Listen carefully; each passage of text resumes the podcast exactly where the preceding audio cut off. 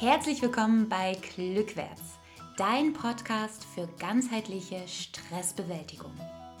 Wir freuen uns, dass du hier mit dabei bist. Wir sind Julia und Steve Windisch und möchten dich auf deinem Weg zu einem stressfreien Leben voller Freude und Leichtigkeit begleiten. Geh mit uns glückwärts und das natürlich, achtsam und stressfrei. Hallo und herzlich willkommen zum heutigen Podcast. Ich möchte gerne heute mit dir darüber reden, wie du Stress ganz gezielt abbauen kannst. Es wird also heute um die regenerative Stresskompetenz gehen. Ein kleiner Hinweis schon mal zu Beginn.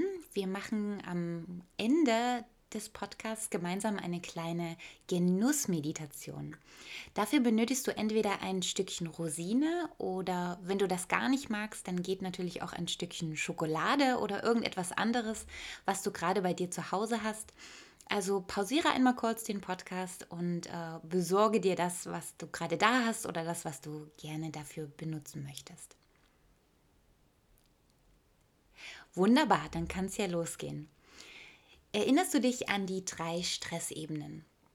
Wir haben auf der Ebene 1 die sogenannten Stressoren. Also das ist alles, was von außen auf uns einwirkt. Wenn wir zum Beispiel auf der Arbeit ganz viele neue Aufgaben bekommen und der Chef ständig wieder Neues von uns will, obwohl wir gar keine Zeit haben. Das wäre so ein Stressor. Oder wenn wir in einen Stau geraten, obwohl wir pünktlich zu irgendeinem Termin kommen müssen. Das wäre auch so ein Stressor. Also das sind alles so Situationen, die von außen einwirken und die wir nicht unbedingt kontrollieren können.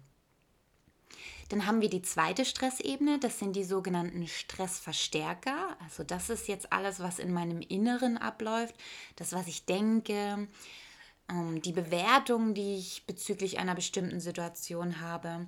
Und hier spiegeln sich auch so meine inneren Einstellungen und Glaubenssätze wieder. Und auf der dritten Ebene haben wir die Stressreaktion. Also das ist dann die Reaktion, wie sich der Stress, den ich habe, dann für mich körperlich oder auch emotional zum Beispiel zeigt. Und genau auf dieser Ebene befinden wir uns heute beim Thema. Und hier geht es eben darum, mit regenerativer Stresskompetenz diesen Stressreaktionen entgegenzuwirken und diese dann wieder abzubauen. Denn es ist nun mal so, dass sich Stress nicht immer vermeiden lässt. Also wir kommen halt immer wieder in so Situationen, die dann doch eben Stress erzeugen und damit steigt unser Stresslevel und wir haben eben Stressreaktionen.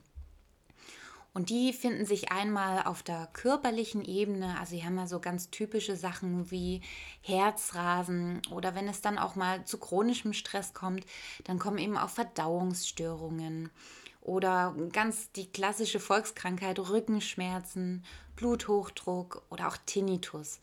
All diese Symptome sind meistens stressbedingt. Auch auf der emotionalen Ebene kann sich Stress zeigen, indem wir nervös sind, gereizt oder genervt. Vielleicht haben wir auch häufig Angst bis hin zu Panikattacken. Aber auch Lustlosigkeit wäre so eine Reaktion auf emotionaler Ebene.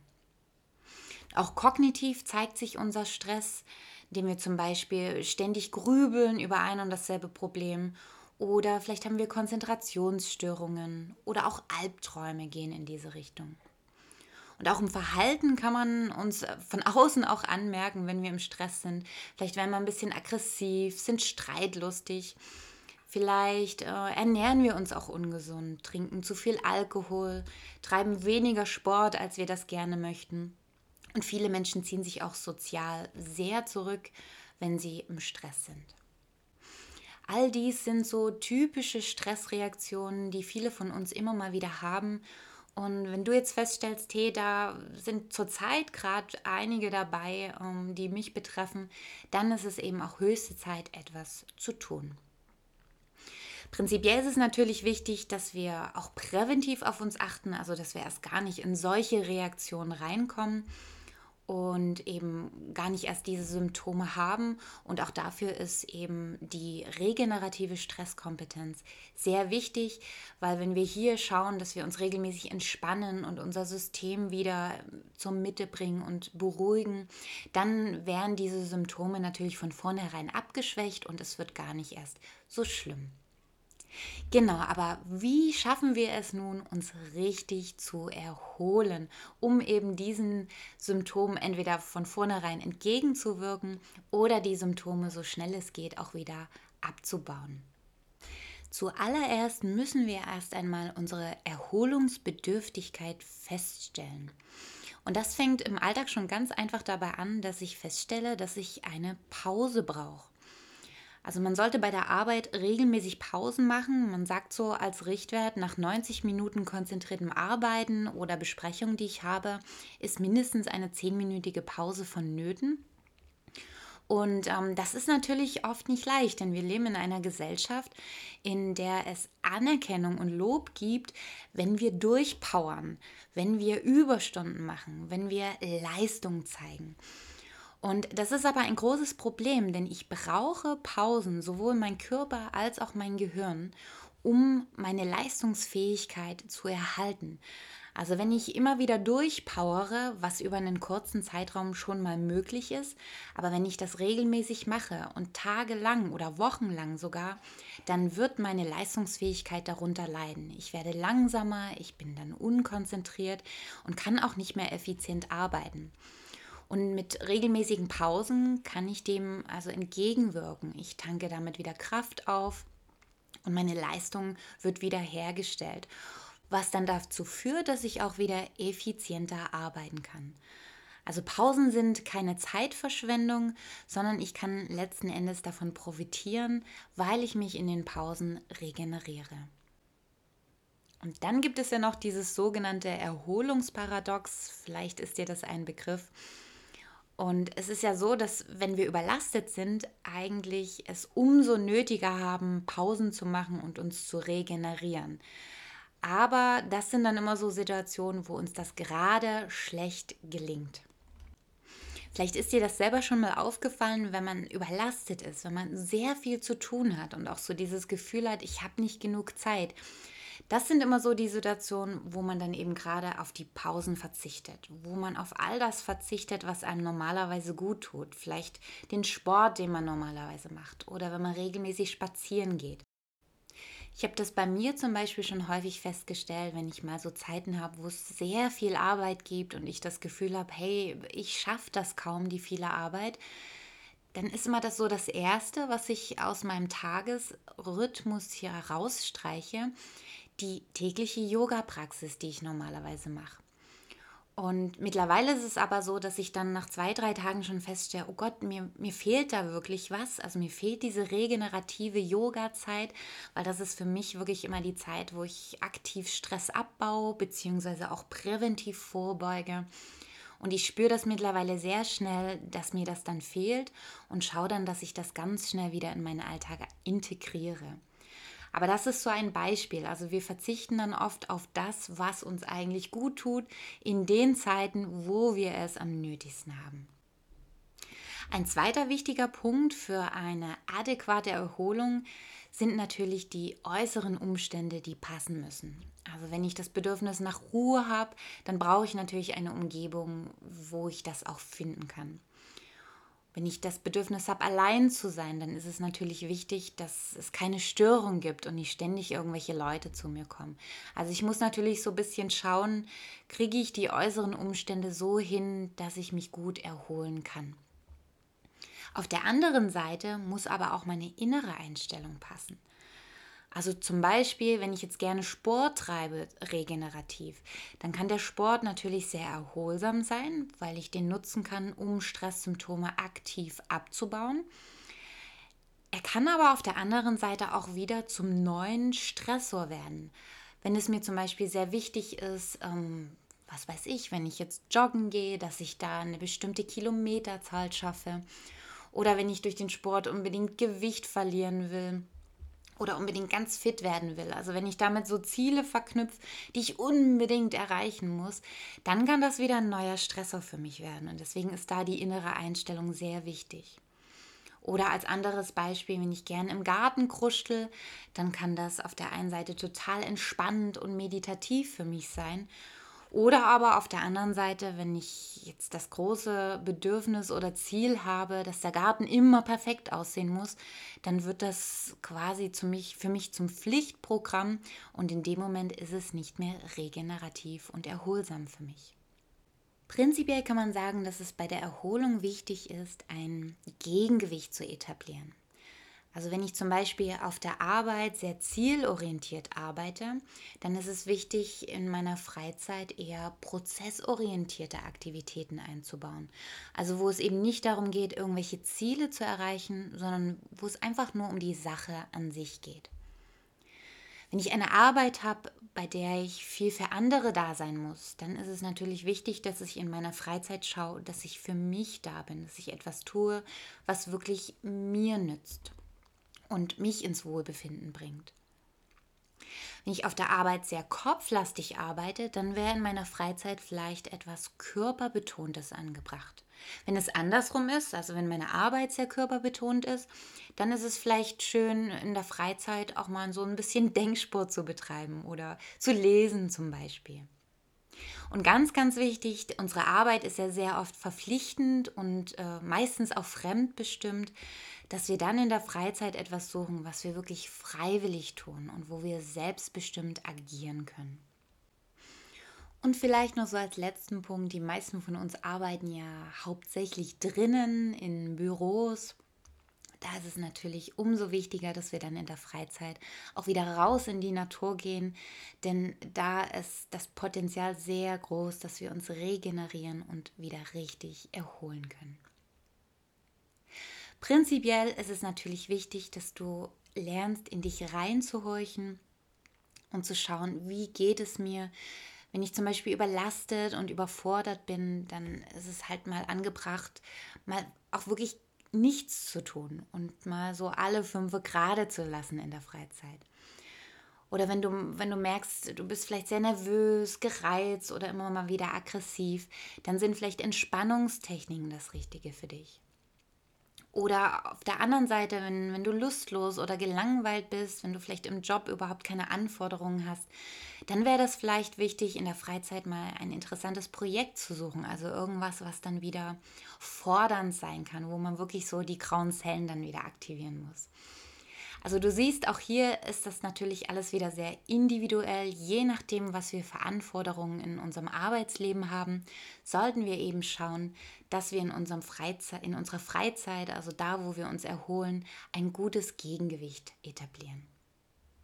Und dafür ist es eben wichtig, sich immer wieder zu reflektieren, wie geht es mir und was habe ich gerade für spezifische Bedürfnisse. Ein anderer wichtiger Aspekt beim Erholen sind natürlich unsere Gedanken. Also wenn ich den Fokus immer nur auf Dinge richte, die nicht gut laufen, die mich stören, dann werde ich meinen Alltag als wenig angenehm erleben. Und deswegen ist es wichtig, unseren Fokus immer wieder ganz bewusst zu lenken. Lass uns das doch gleich einmal ausprobieren. Ich möchte dich gerne zu einem positiven Tagesrückblick einladen. Dabei geht es darum zu erkunden, welche Dinge du in den vergangenen 24 Stunden als angenehm erlebt hast. Also atme doch mal ein paar Mal tief ein und wieder aus. Versuch dich zu entspannen, mach dich mal kurz ein bisschen locker. Und dann lasse einmal vor deinem inneren Auge den vergangenen Tag Revue passieren und richte deinen Blick dabei auf das, was du angenehmes erlebt hast. Worüber hast du dich gefreut? Was hat dir Spaß bereitet? Was hast du genossen?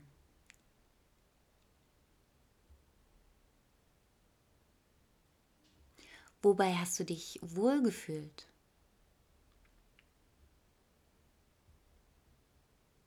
Was hat dir gut getan? Und was war einfach schön? Sicher sind dir einige Dinge eingefallen, wenn du dich darauf konzentrierst und die letzten 24 Stunden reflektierst. Und was du nun am besten tust, geh raus und rede auch mit anderen darüber. Denn das ist ein weiterer wichtiger Aspekt. Denn genauso wichtig wie mit unserem Denken ist es auch mit unseren Gesprächen. Wir sollten darauf achten, über welche Dinge wir sprechen.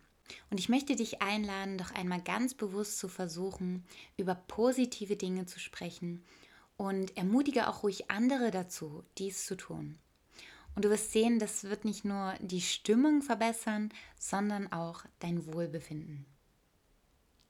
Es ist übrigens ganz toll, jeden Abend so kurz vor dem Schlafengehen mal so einen positiven Tagesrückblick zu machen und dir so kurz die Fragen zu stellen, worüber du dich tagsüber gefreut hast, was Spaß gemacht hat, was du genossen hast, was dir gut getan hat. Weil dann schläfst du mit diesem positiven Fokus auch ein und du wirst sehen, das wird nachhaltig dein Leben zum Besseren lenken. Eine weitere tolle Möglichkeit, unseren Alltag für uns angenehm zu gestalten, ist das Genießen. Und hierbei geht es eben hauptsächlich darum, die kleinen Dinge des Alltags ganz bewusst wahrzunehmen, sie mit allen Sinnen aufzunehmen und dir ganz bewusst auch Zeit dafür zu nehmen, für die Dinge, die du ganz individuell für dich als schön empfindest und die du auch genießen kannst und bei denen du dann entspannen kannst.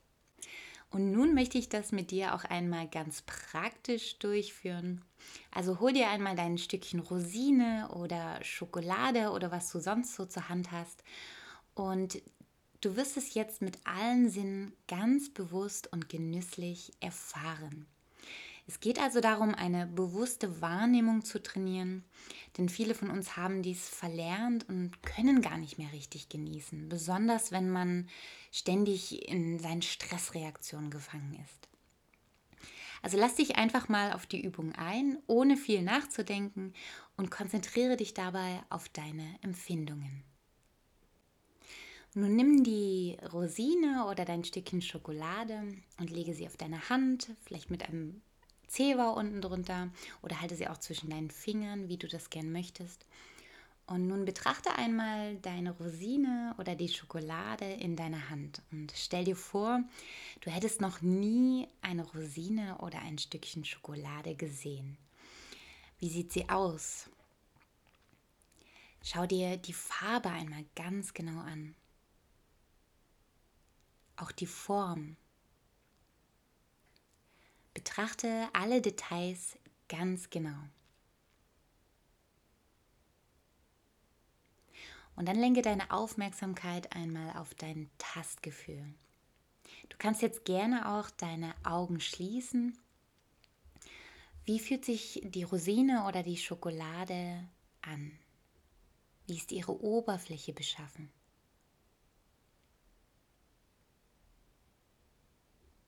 Spüre auch einmal das Gewicht in deiner Hand.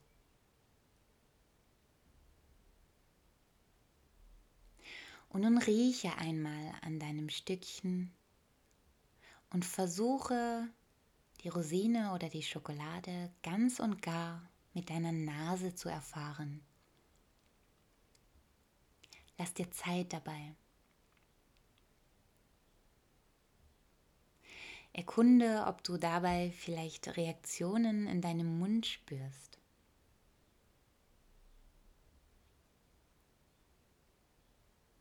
Und nun führe die Rosine oder die Schokolade an deine Lippen und lege sie ganz behutsam und langsam auf deine Zunge.